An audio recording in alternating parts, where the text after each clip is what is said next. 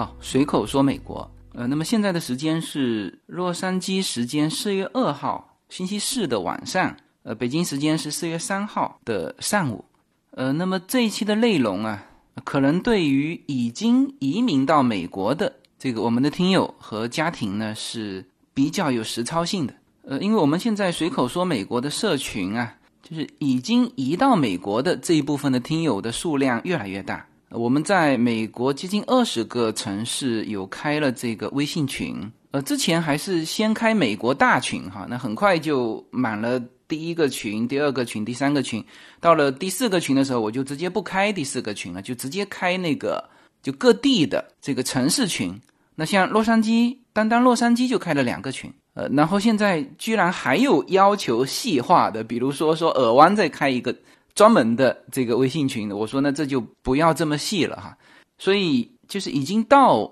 美国的我们的听友是越来越多，呃，所以呢，我今天觉得有必要哈，把就是目前我们现在的这个就被疫情肆虐的这个这个情况之下，呃，有一些我正在做的事情，呃，其实大家也可以参考着跟进哈。所以呢，这期我会讲两个内容，第一就是作为在美国有小型企业的这个 owner 就是企业主啊，就立刻可以去申请的，就两项东西哈，一项是补助，一项是贷款。呃，那么这个是第一个内容。那么第二个内容呢，就是最近是一直有人在提，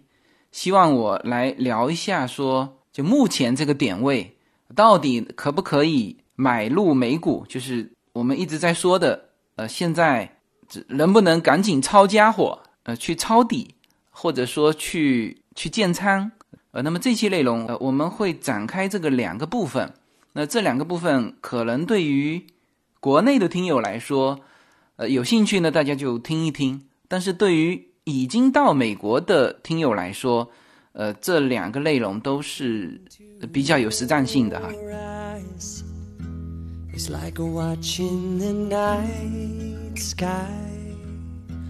Or a beautiful sunrise. Well there's so much they hold. 呃首先这个话题其实也是接上一期的话题因为上一期讲了比较宏观的这川普签了二点二万亿的经济援助法案或者说救援法案其中呃关于家庭的部分就是那个公民派线大概三千零十亿。啊那这个在上一期就讲得很清楚了，就是其实你都不需要做什么，就是如果你一九年度已经报税了，那么根据一九年度的那个税表啊，低于个人低于七万五，家庭低于十五万，你就可以全额的获得每个成人获得一千二的现金补助，呃，一个小孩是五百哈，就低于十七岁的，呃，然后再高的收入它是逐级的递减。呃，具体的这些措施，大家可以听上一期的内容。那么这个是呃直接针对家庭的。那么第二块呢，就是针对企业的，其中大企业就是五百员工以上的，是独立出来是四千五百四十亿啊。然后呢，还有一部分是专门针对小企业的贷款，三千四百九十亿。那么这个部分落实到我们普通的，就在美国。已经有了这个公司的这个企业主来说，啊，它是有具体措施的。那么第一部分，我就是要给大家讲这个如何能够在整个社会经济都非常困难的情况之下，啊，在这个美国联邦政府出台这些具体措施的情况下，我们能够得到这个援助。呃，首先这个援助或者说这个救援啊，是美国联邦政府在考虑了当前的这个疫情对于所有的经济体的影响之后出台的这个非常具体的措施啊，甚至这个措施呢还会考虑到，就是从现在开始的后面三个月，你的公司，我现在说的是公司哈，家庭的部分刚才已经说过了哈，就你的公司面临着现在的这种现金流的。经济危机的这种状况之下啊，它其实是点对点的这种资源，就是这个钱就是国家补助和救援啊这些小企业的，所以呢，所有的小企业主啊，呃，都是可以去申请的。呃，这些政策大家是光明正大的，呃，要去申请的哈。大家不用想太多，什么这算不算福利呀？呃，我想在美国，如果是已已经运营了自己的就是公司的，呃，应该过了那个阶段了哈，就是去担心说什么福利会不会影响什么，基本上就都进入了那种正常报税。就依法纳税的那种呃那种阶段了哈，而且作为小企业的话呢，就是你下面是要有雇员的，而在目前的这种情况之下，那是就几乎百分之九十的这个商业是停掉了嘛，就是各行各业都是有影响的。所以呢，关于这个美国联邦政府对于美国的小企业提供的这个救援政策。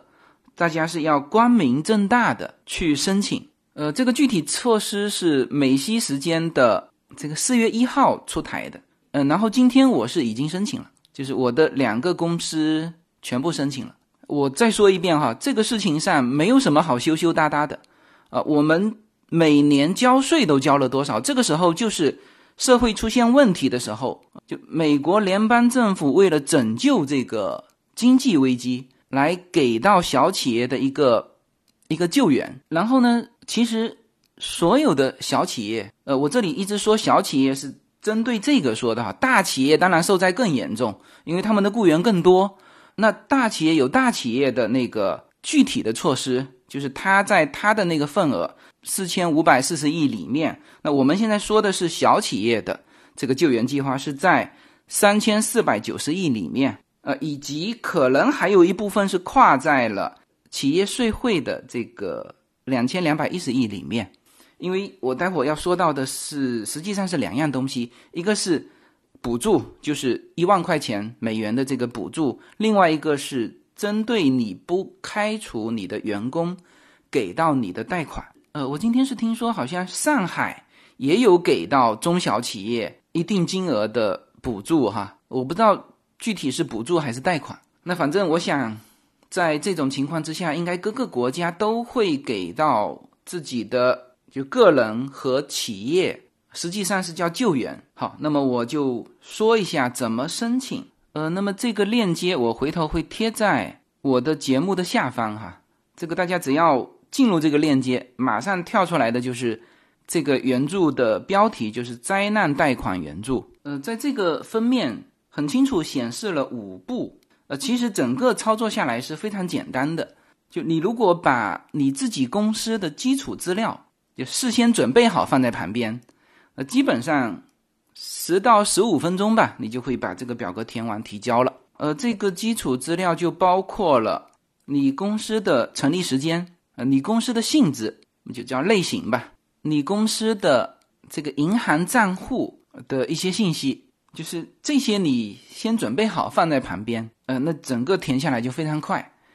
呃，我填第一份的时候，这个时间是超过十五分钟的哈。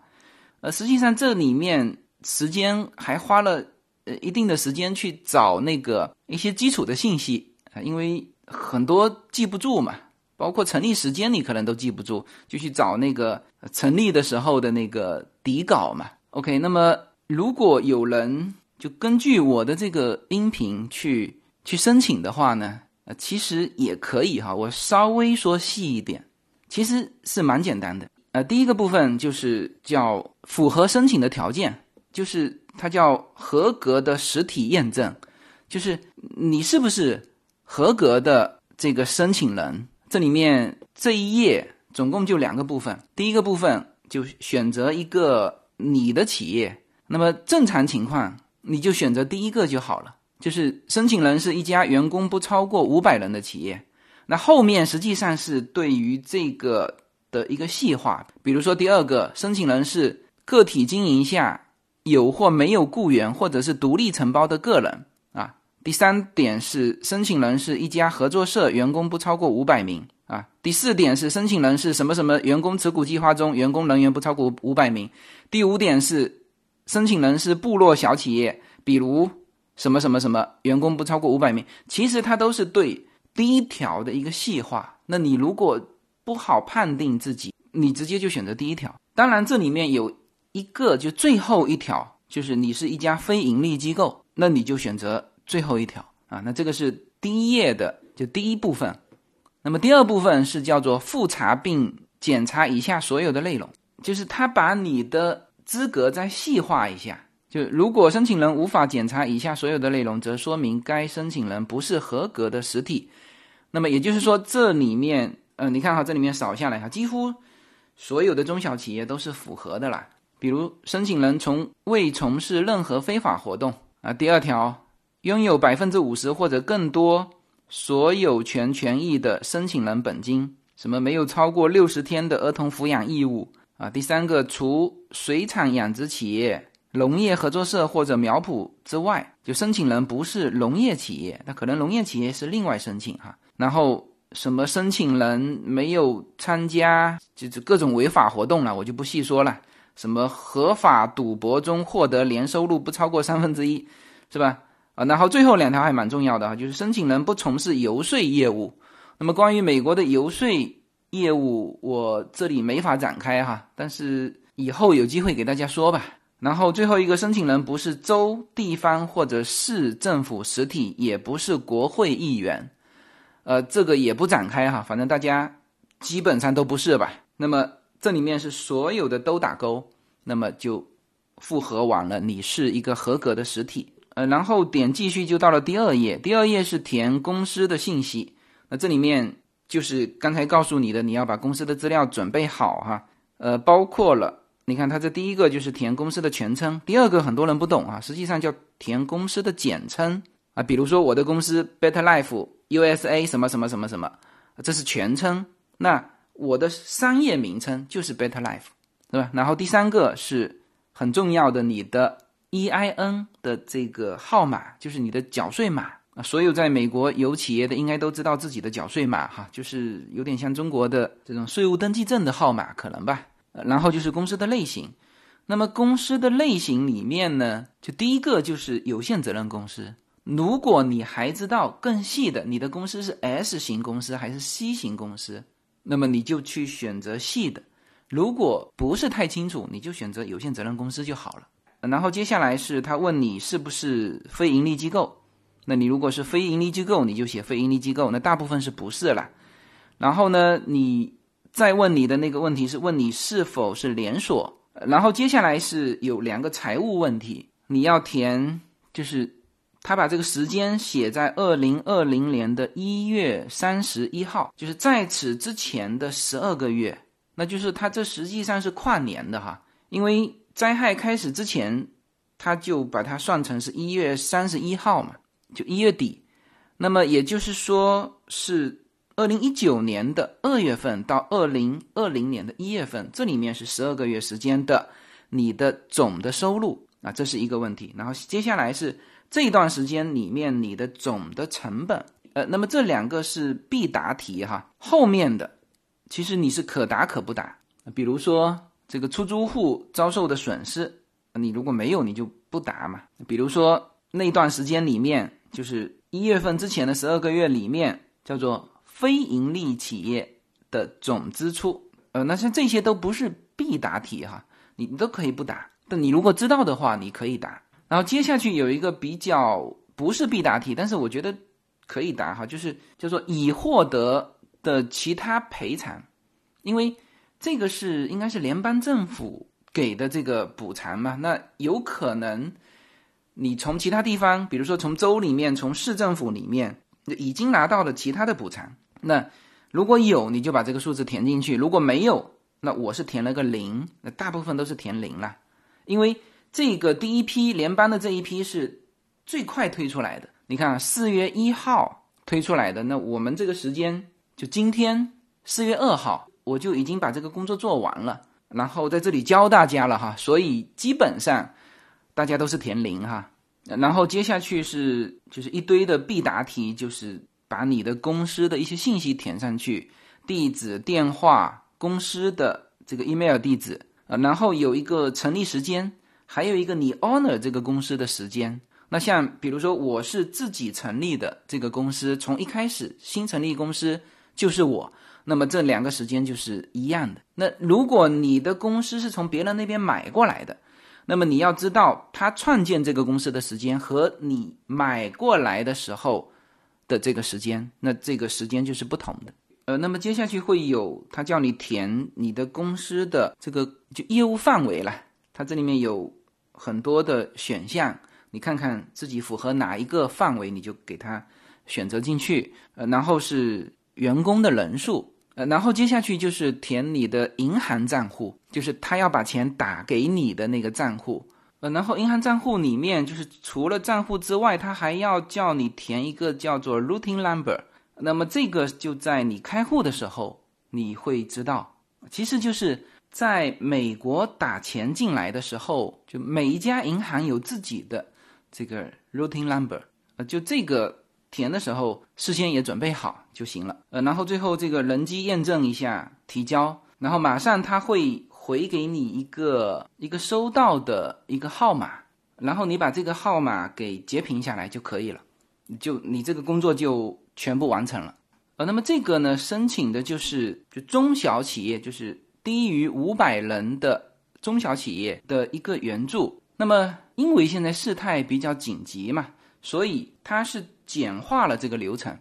那么你现在这个东西一提交，首先你会在三天之内，他就会给你提供一笔就是最多一万块钱的一个，其实是一种补助。它虽然也含在这个贷款的计划里面，但是这一万块钱是不需要还的。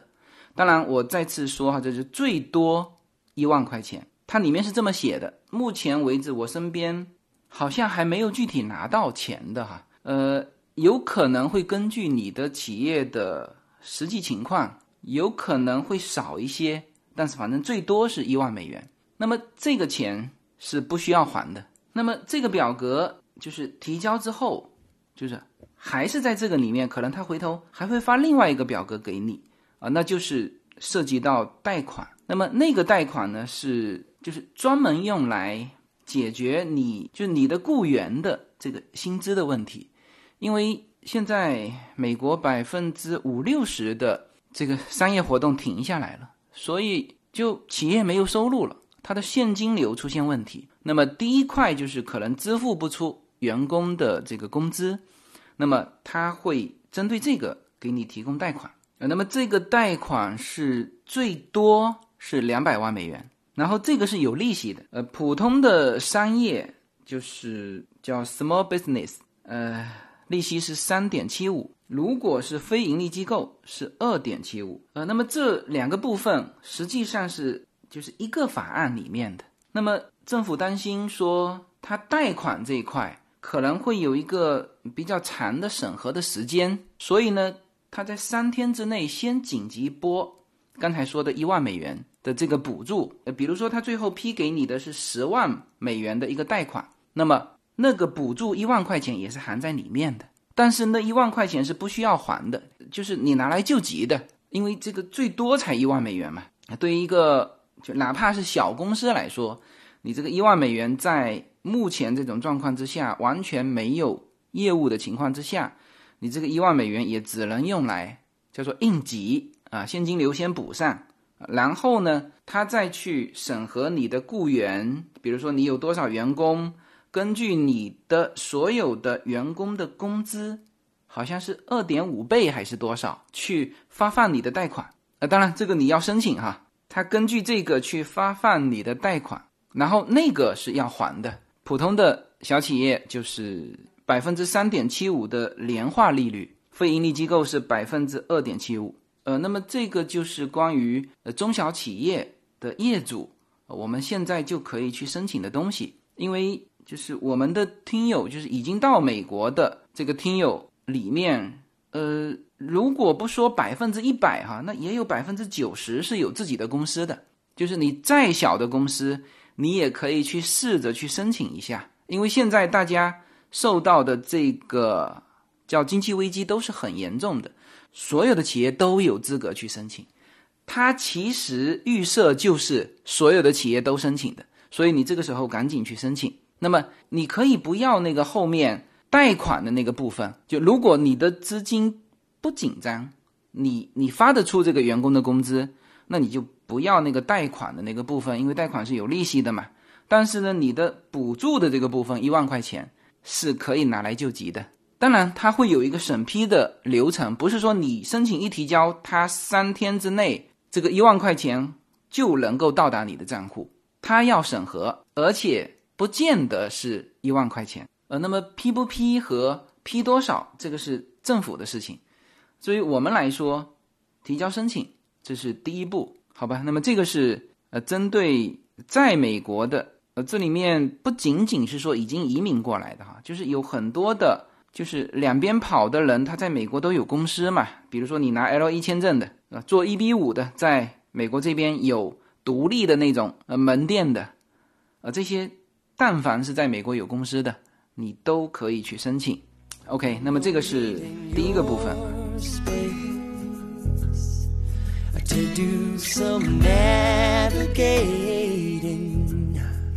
I'll be here patiently waiting. see what you find。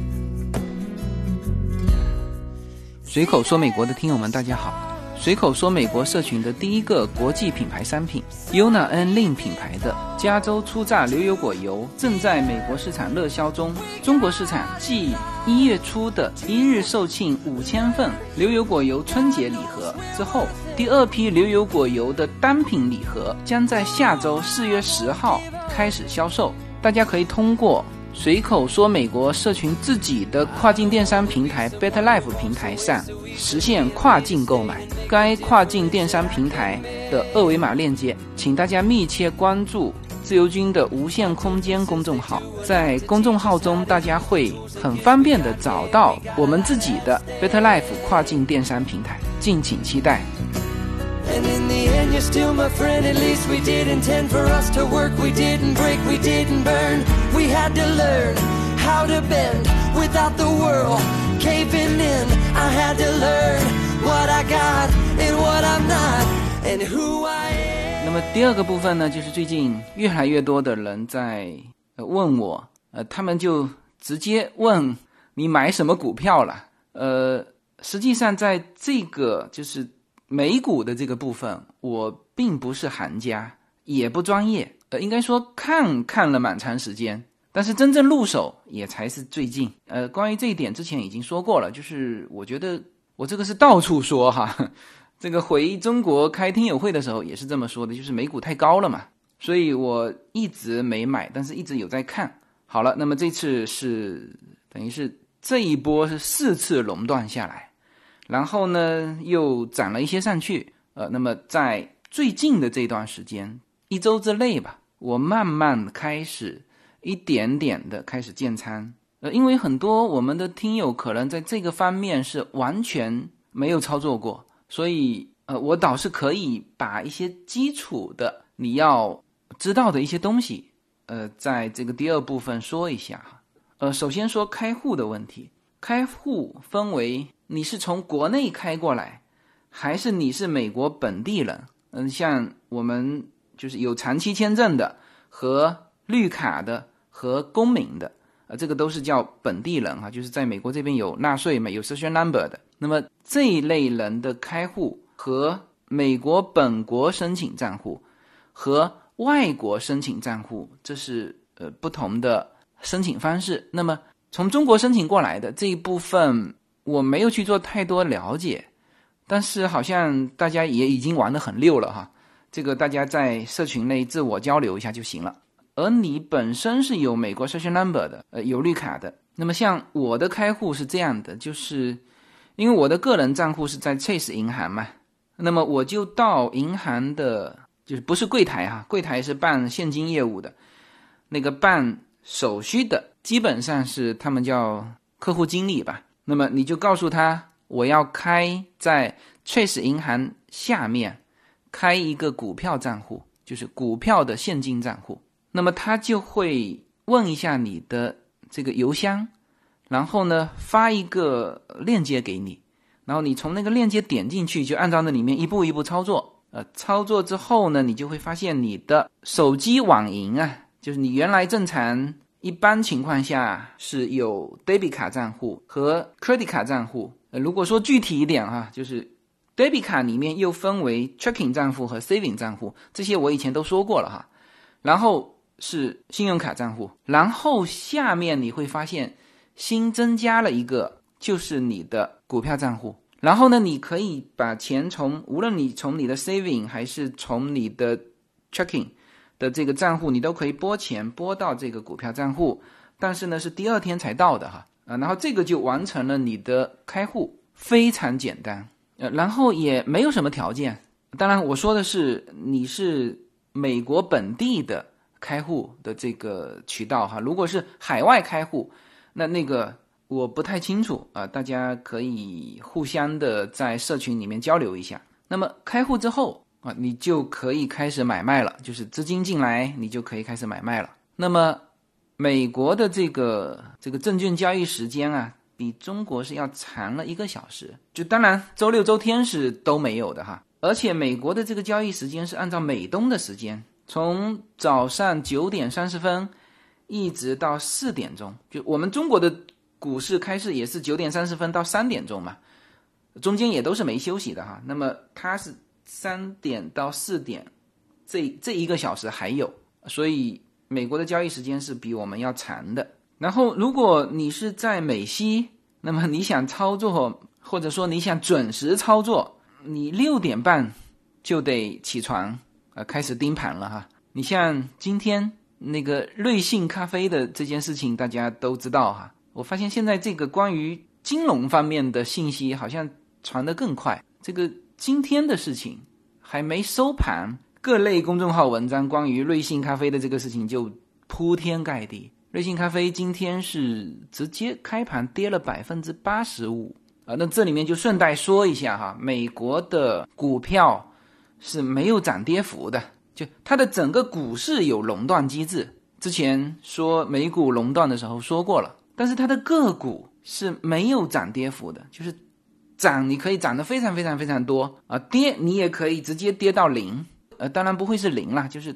每一个交易所都有一个最低的一个，就低于这个数的时候你就退市了，所以大家今天才会看到这个一开盘就百分之八十五的跌幅，瑞幸咖啡哈，呃，瑞幸咖啡的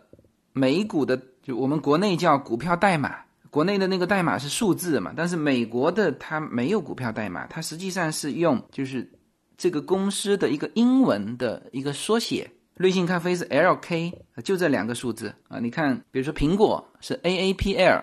啊，星巴克是 SBUX，特斯拉是 TSLA，啊，然后波音也就两个字 BA。你在买卖的时候，你不需要。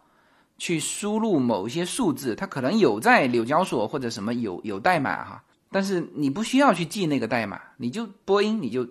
输 B A，它就跳出来了，然后你就可以买了。那么瑞幸这个 L K 今天一开盘是五块四毛九，而在昨天收盘的时候还在二十六块多呢，所以一下子暴跌下来。美国的股市就是这么惨烈哈，所以这里提醒一句。这个美股更加有风险，入市需谨慎。呃，我一个朋友他说买到就一早买到了瑞幸最低的价格，然后呢，曾经在十点的时候，瑞幸又涨到九块六毛多。那么他如果是五块四买进的，涨到九块多，呃，那已经涨了百分之七八十了吧？那但是他没有卖掉，他其实是可以卖掉的，就今天买，当天卖。这个在美国又是可以，这叫 T 加零，它的交易是 T 加零，但是它的交割是 T 加三啊，这个我就不展开了哈，因为今天不是来科普这个股票知识的。呃，那么关于瑞幸的事情，大家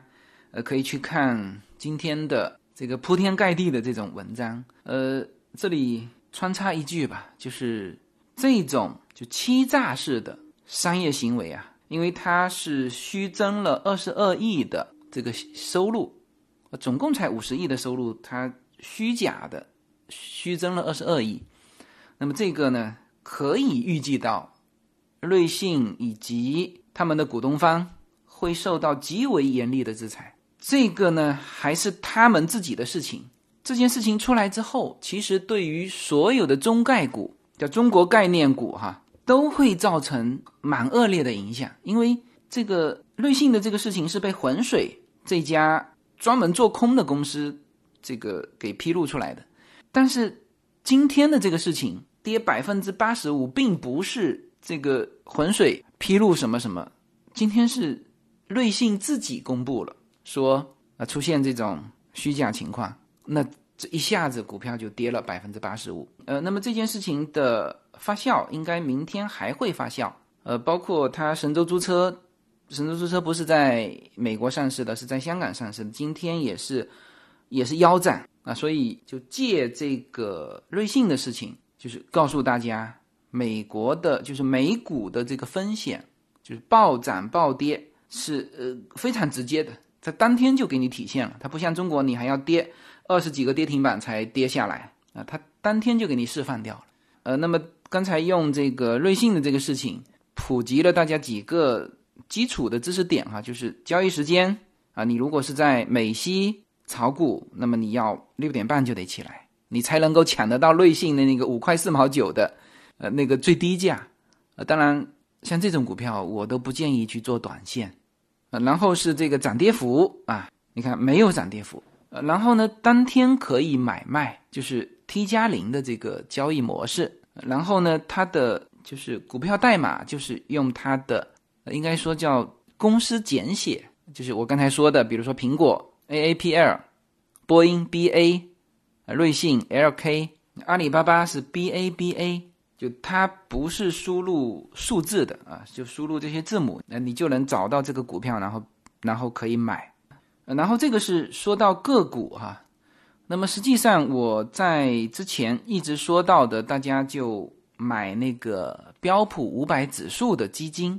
啊，那么准确的说是去购买标普五百的那个 ETF，就是叫做交易型开放式指数基金。呃，那么在美国这一类的基金也是不少哈，那么你要去嗯自己去比较。但是你如果呃不是抠的那么细的话，其实他们整个这个基金和指数的这个和标普五百指数的这个这个走势图几乎是一样的。呃，那么剩下的是各个开放式基金的这个汇率是不同的。标普五百它在里面是 S and P 五百哈，就你如果在美股里面单看标普五百的指数，你就输 S。and 就是 UNA N 令的那个 and P 五百，它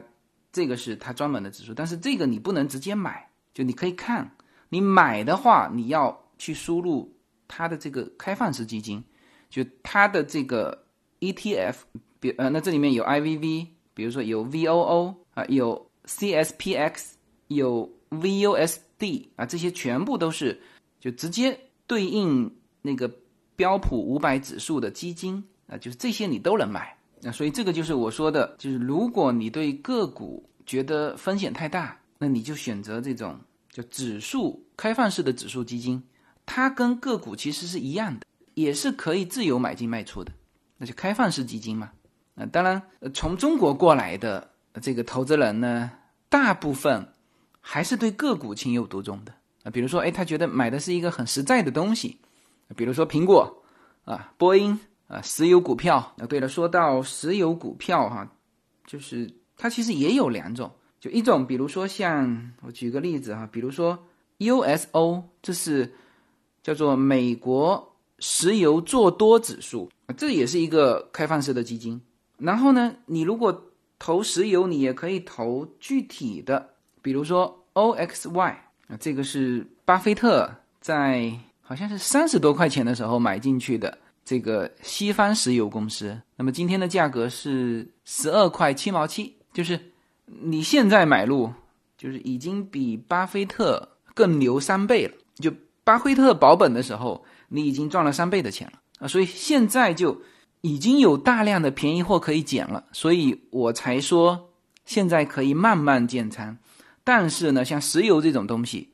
因为你不知道这个就接下去会发生什么。这个新冠疫情现在这种情况是任何人都不知道接下去会发生什么，所以抄底的话，很多人这里也提醒一下，就是就从中国过来的投资人，很多人喜欢抄底，他呢又要就是最好是抄在那个尖尖的 V 型反转的最底部，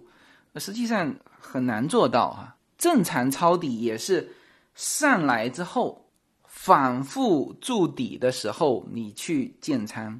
比如说是 V 型底上来一些。然后在下面一个 W 型的双底就这一段时间你去做建你的仓是吧？那说就是 V 型反转的最底部全仓杀进去，这个都不太现实。而且啊，即使是这样啊，你也要去买指数基金，因为指数基金没有跌的那么厉害。在美国这种股市，就是个股来说哈，它如果是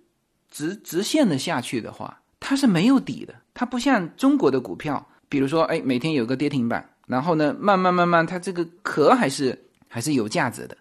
但美国不一样，就是很多股票就直接跌到没了，就你在它俯冲的时候，你这时候扎进去，那有可能就是就是废纸。那中国可能还极少数变成废纸，呃，所以这个也要提醒一下，就是这个抄底没有这么抄的哈，就是它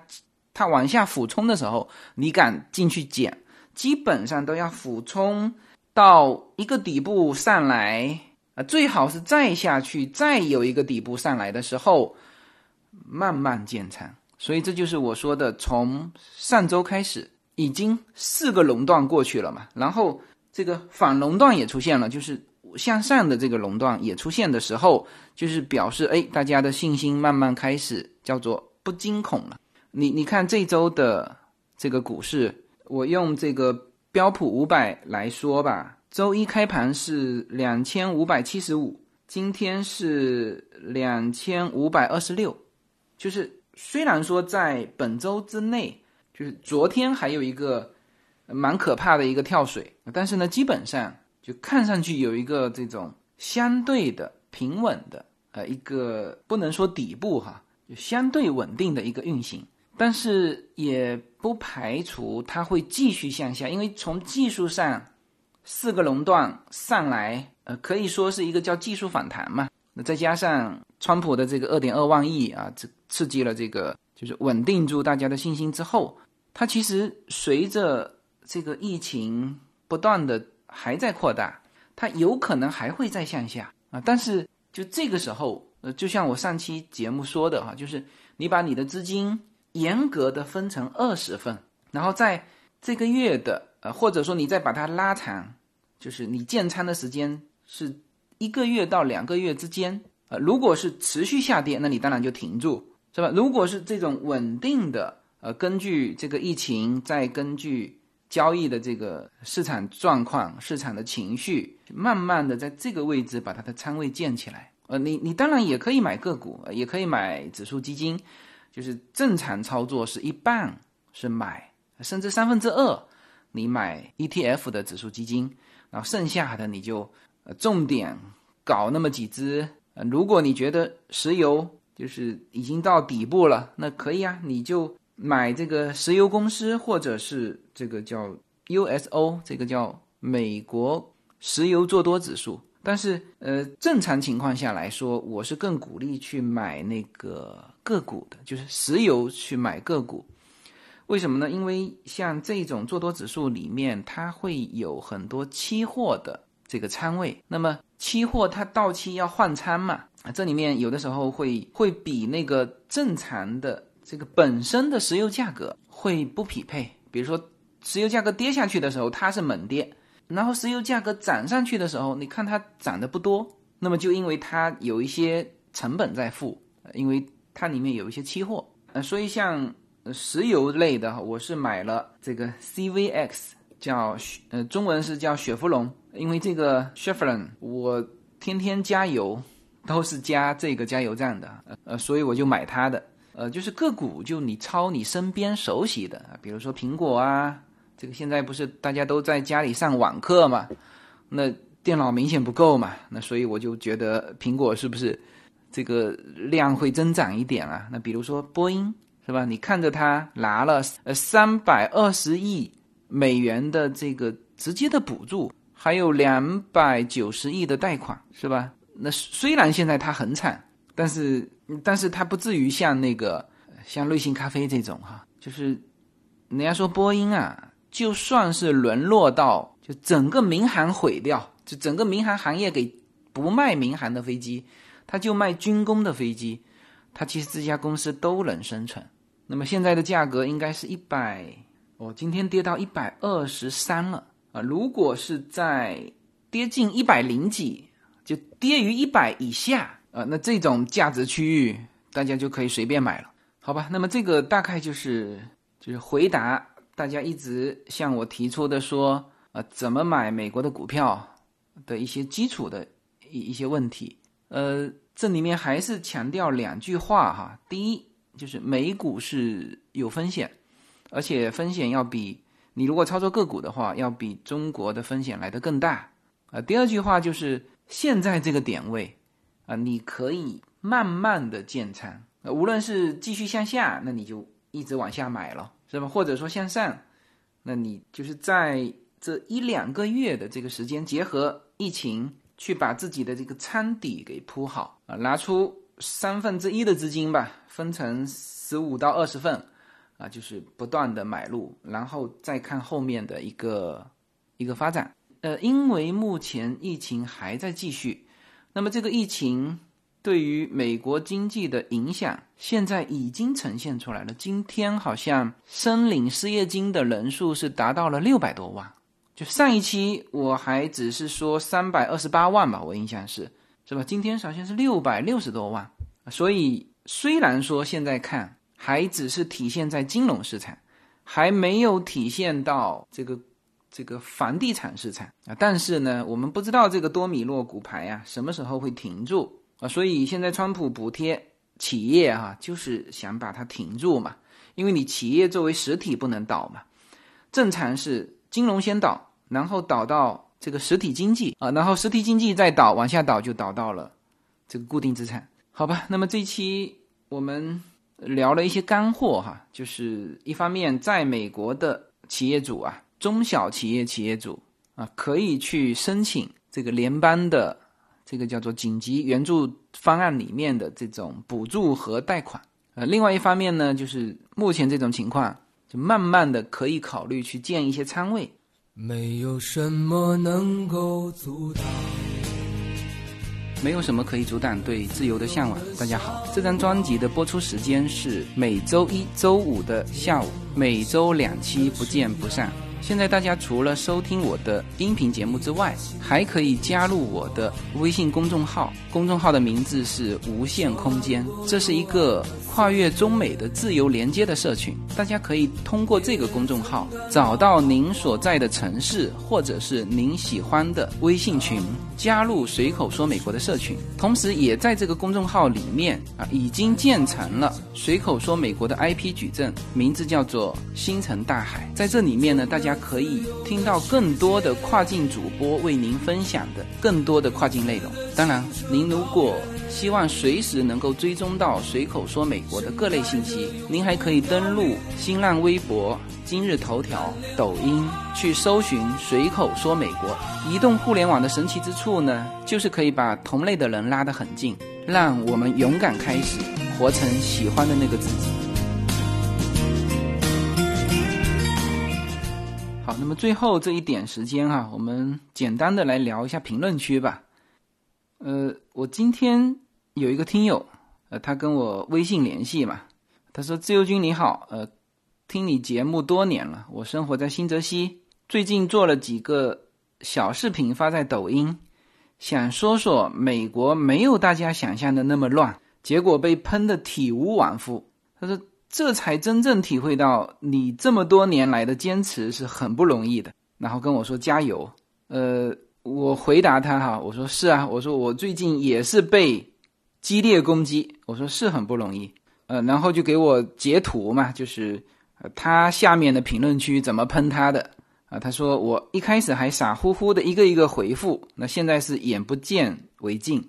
就不看了。呃，大家也都看得到哈，就近期我的节目下方的那个评论里面，呃，说什么的都有。然后呃，可能很多人之前也是没听我的节目的，那反正就冲着我是说美国的，因为他就带着这个情绪啊，有的甚至连内容都没听，就直接看这个题目，然后啪啪啪就在下面评论。呃，就关于这个评论啊，我说三句话吧。第一就是，如果大家还认可我的节目啊，不要做沉默的那些人。希望大家能够在评论里来鼓励我和支持我。呃，因为我这个节目啊，其实也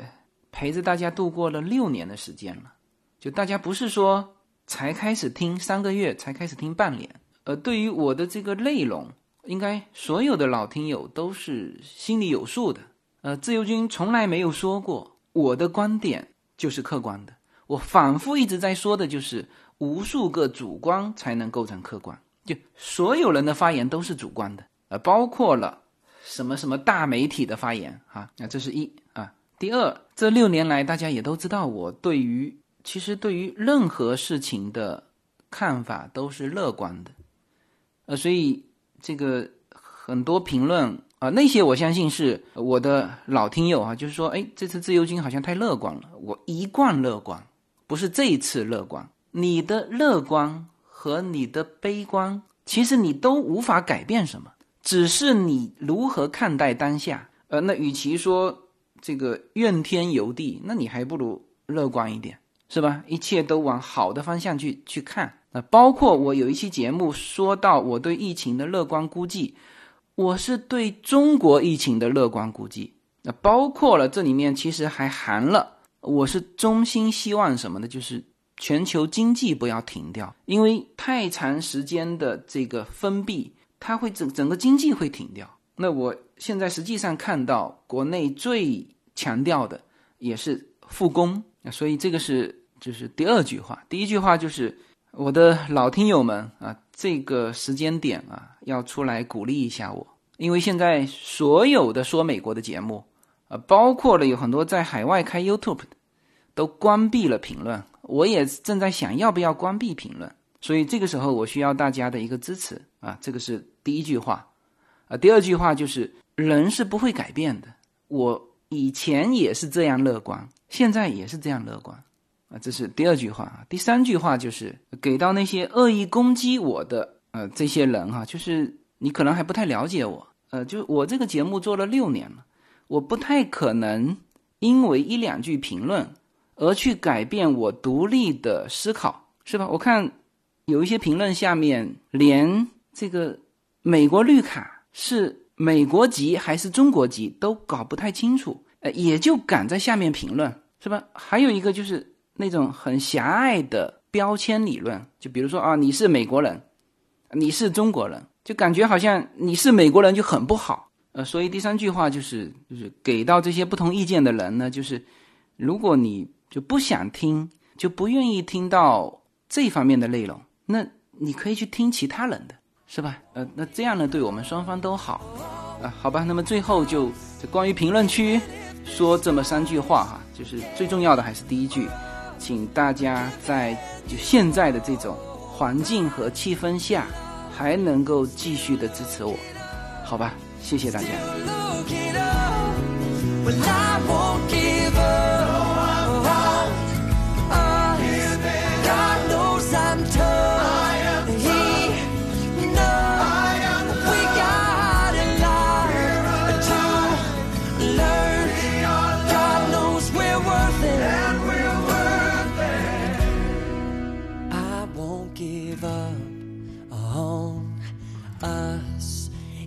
If the skies get rough, I'm giving you all my love. I'm still looking up.